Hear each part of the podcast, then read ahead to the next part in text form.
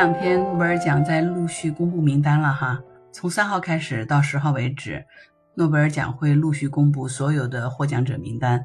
所以这两天关于诺贝尔奖的各种新闻就开始又霸榜了。今天我们也就聊聊关于诺贝尔奖的一些事儿吧。知道吗？诺贝尔奖从成立到今天已经一百二十一年了。你有没有发现奖金越发越多，但是好像这个钱始终没有用完？你好奇不好奇？那我们就来看看诺贝尔奖到底是怎么回事，好吗？就一八九五年，六十三岁的瑞典化学家诺贝尔立下了一份遗嘱，用三千一百万瑞典克朗的遗产设立了诺贝尔基金会。从一九零一年首次颁发，除了部分的年份受到战争的影响停发，诺贝尔奖已经延续了一百二十年，可以称得上是世界上最受瞩目的奖项了。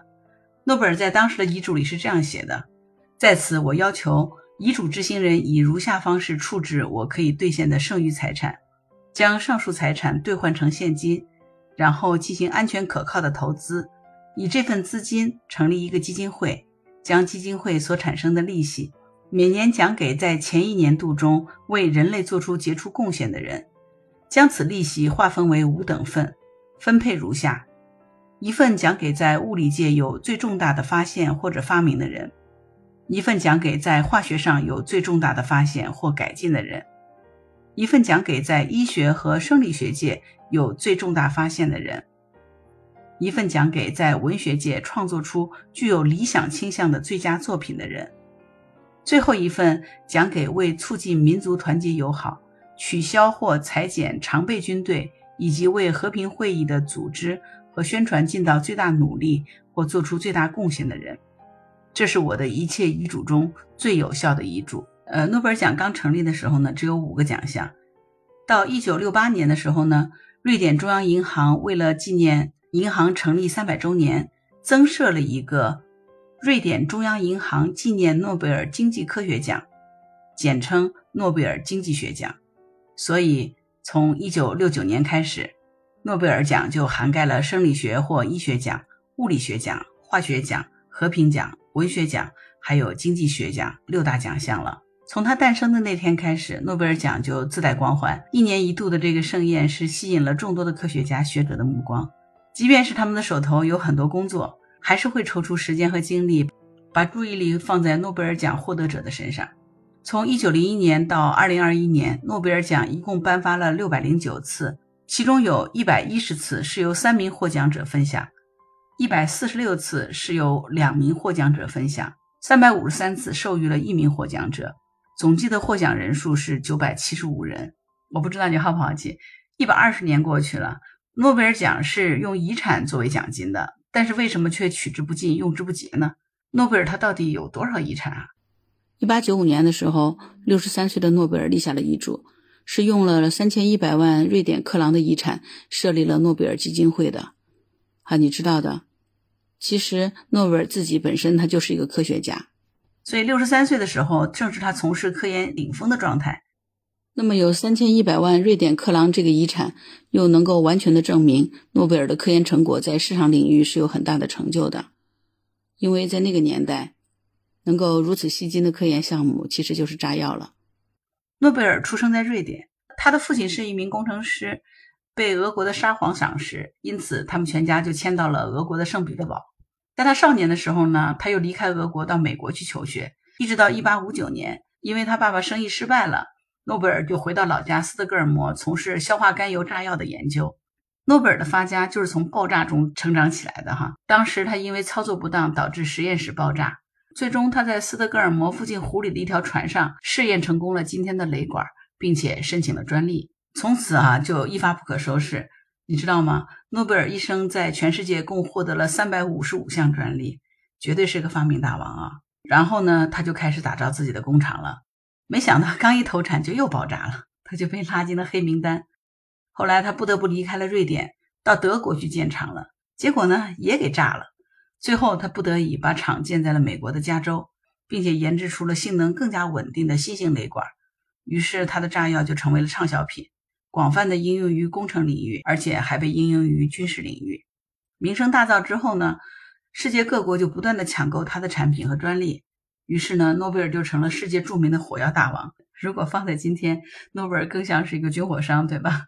诺贝尔的炸药卖到世界各地以后呢，他就把资金投向石油、机械等领域进行牟利，于是呢，诺贝尔就成了真正的大富豪了。因为他自己忙于事业呢，诺贝尔一直是单身汉，没有结婚，他也没有子女。最后他死之前呢，就把自己部分资产变现了，成立了诺贝尔奖。一八九五年，在诺贝尔去世五年以后，诺贝尔奖的首次颁发，每个奖金的单项是十五万瑞典克朗。呃，因为按照诺贝尔的想法，他希望奖金要保证获奖者在二十年里没有其他收入的情况下，也能够继续他的研究。而当年的奖金呢？正好相当于当时一个教授二十年的工资水平，而当年这十五万瑞典克朗正好是相当于一名教授二十年的工资。到了二零二一年的时候呢，诺贝尔奖的奖金已经增加到了一千万瑞典克朗，折合人民币差不多有六百六十多万。根据国内学术网站统计的九八五高校教学人员的工资呢，大概在十五万到三十万之间。如果是这个薪资水平的话，诺贝尔奖金这一千万瑞典克朗，差不多人民币六百六十多万，大约就是中国大学的教师平均薪资的二十年的薪资。在瑞典，一个教授每年大概是六万欧元的平均工资。按照这个标准来算呢，这一千万瑞典克朗相当于一个瑞典教授十五年的工资收入。这么算起来，诺奖已经发了一百二十年了，他一年的收益是高出最初的本金的。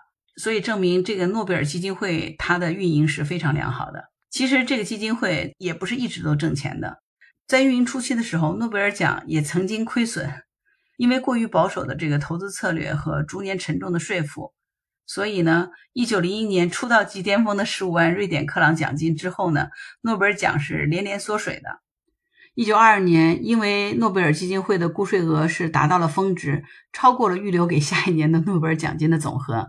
所以呢，一九二三年的时候呢，诺贝尔奖金就直接缩水了，只发了十一万五的瑞典克朗，这是历史的最低点哈。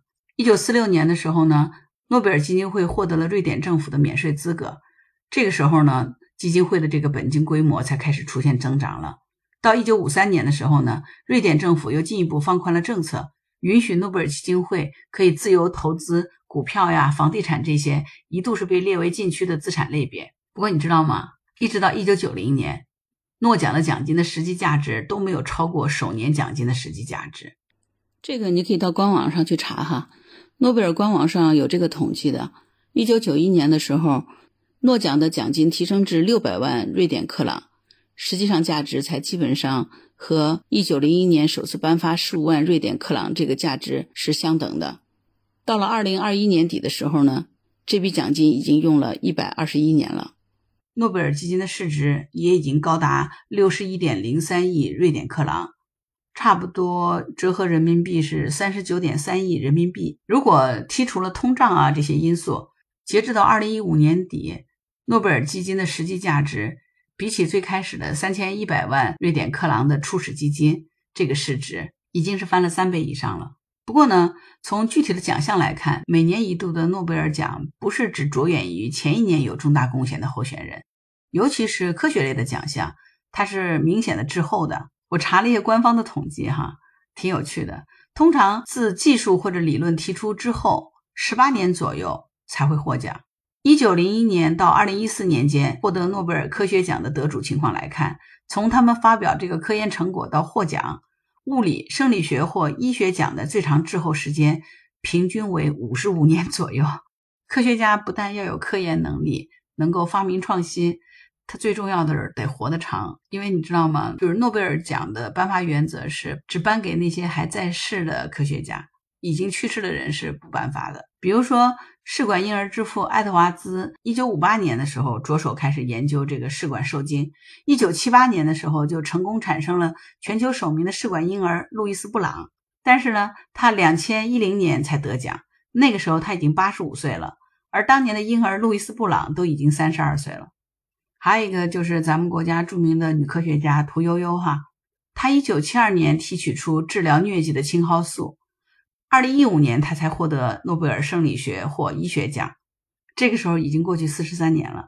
二零一九年颁发的诺贝尔化学奖，表彰了约翰 ·B· 古迪纳夫、斯坦利·威廷汉还有吉野彰，他们三个人在锂离子电池方面的研究贡献。但是得到这个奖，距离锂电池的发明已经过去五十二年了。呃，所以你看诺奖的这个评选哈，它是有很大的滞后性的。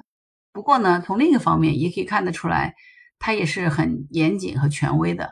这也符合诺贝尔奖的创始人诺贝尔在不断的试错完善雷管中他的研究属性。不断的爆炸，爆炸再爆炸，直到最后他研究出稳定和新型的雷管，才算成功了，对吧？诺奖虽然评选非常严谨，但不代表诺奖的颁发就是完全正确的，他也有犯过错的时候。一九二七年的时候呢，诺贝尔生理学或医学奖就被授予了丹麦科学家约翰尼斯·菲比格，用来表彰他对于癌症的研究。菲比格认为，癌症是由一种寄生虫螺旋体癌虫导致的。当然，在今天来看，这个结论是完全错误的。不过，在当时，这个科学发现是备受认可的。所以说，科学是严谨的。从一个新的发现到被验证，往往是需要很长时间的。这段时间里会存在各种争议啊、质疑。对于科学来说，其实这是非常重要的特性，因为科学就是在不断的被质疑的过程当中印证的，不断的完善，这就是科学的特性。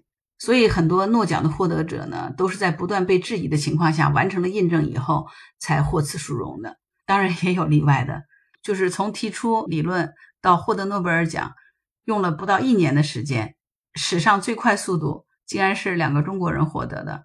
你知道获得者是谁吗？就是杨振宁和李政道。他们从提出宇称不守恒到获得诺贝尔的物理学奖，前后用了不到一年的时间。绝对是一百多年诺贝尔历史上 最快获奖速度。作为颠覆性的理论成果，打破了物理学家魏格纳在一九二七年提出的宇称守恒定律，它是影响了物理学的根基的。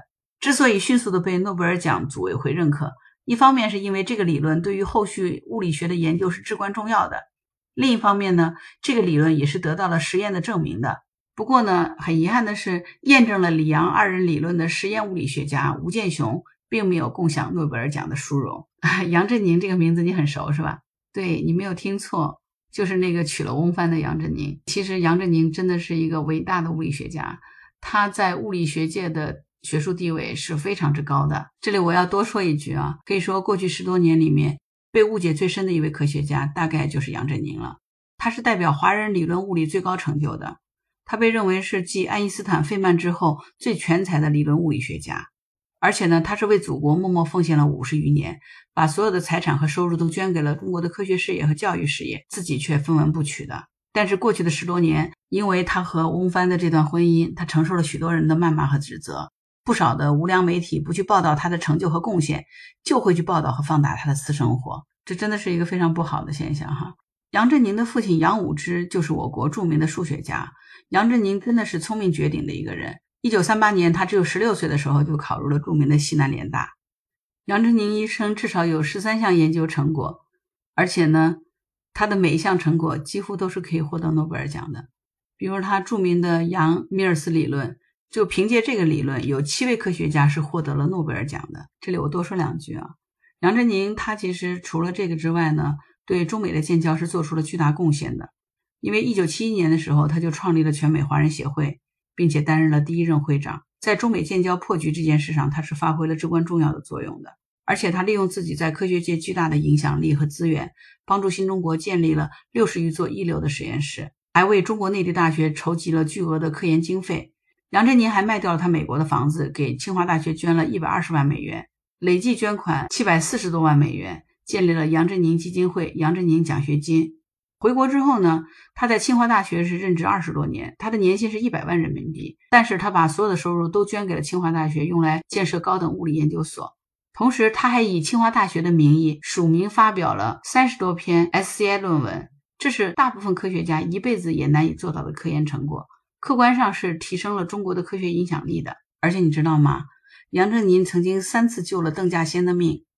一九四零年和一九四一年两次从日本人的追杀和轰炸中救了邓稼先。一九七一年回国访问的时候又救了邓稼先。如果没有杨振宁，或许就没有后来的邓稼先了。中国的原子弹、氢弹的研究也许会受到很大的影响。那中国的物理学研究也将落后世界几十年。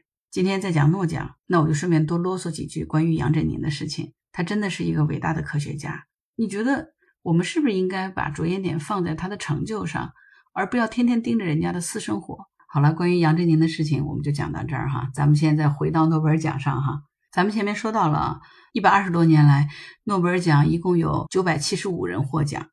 不过呢，这九百七十五人里面，美、英、德基本上是牢牢占据获奖者人数排行前三的。截止到二零二一年，美国排第一，获奖人数是三百九十九人；英国排第二，一百三十六人；德国排第三，一百一十一人；法国、瑞典、俄罗斯、前苏联、日本、加拿大、瑞士分别排在后面。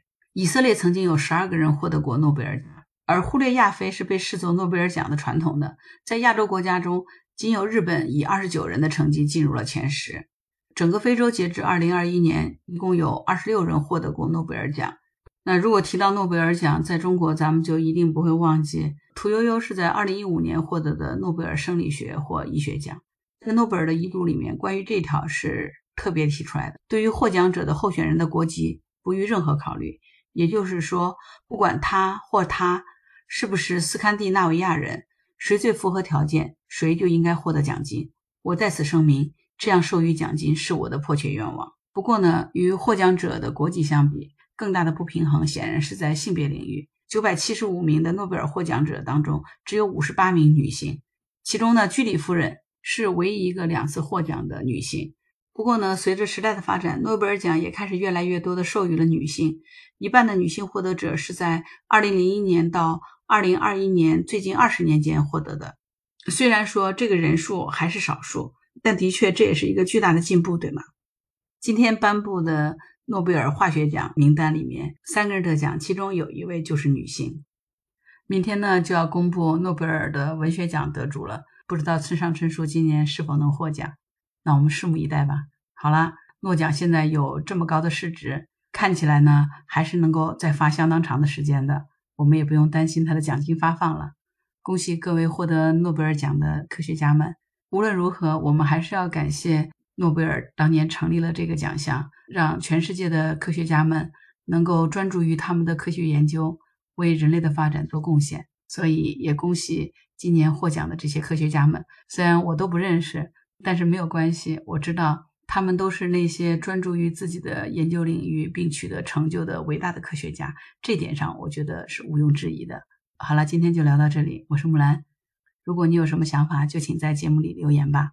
如果喜欢木兰的节目，就请关注、点赞、评论、转发。希望你能够订阅我的栏目，这个对我非常重要。谢谢。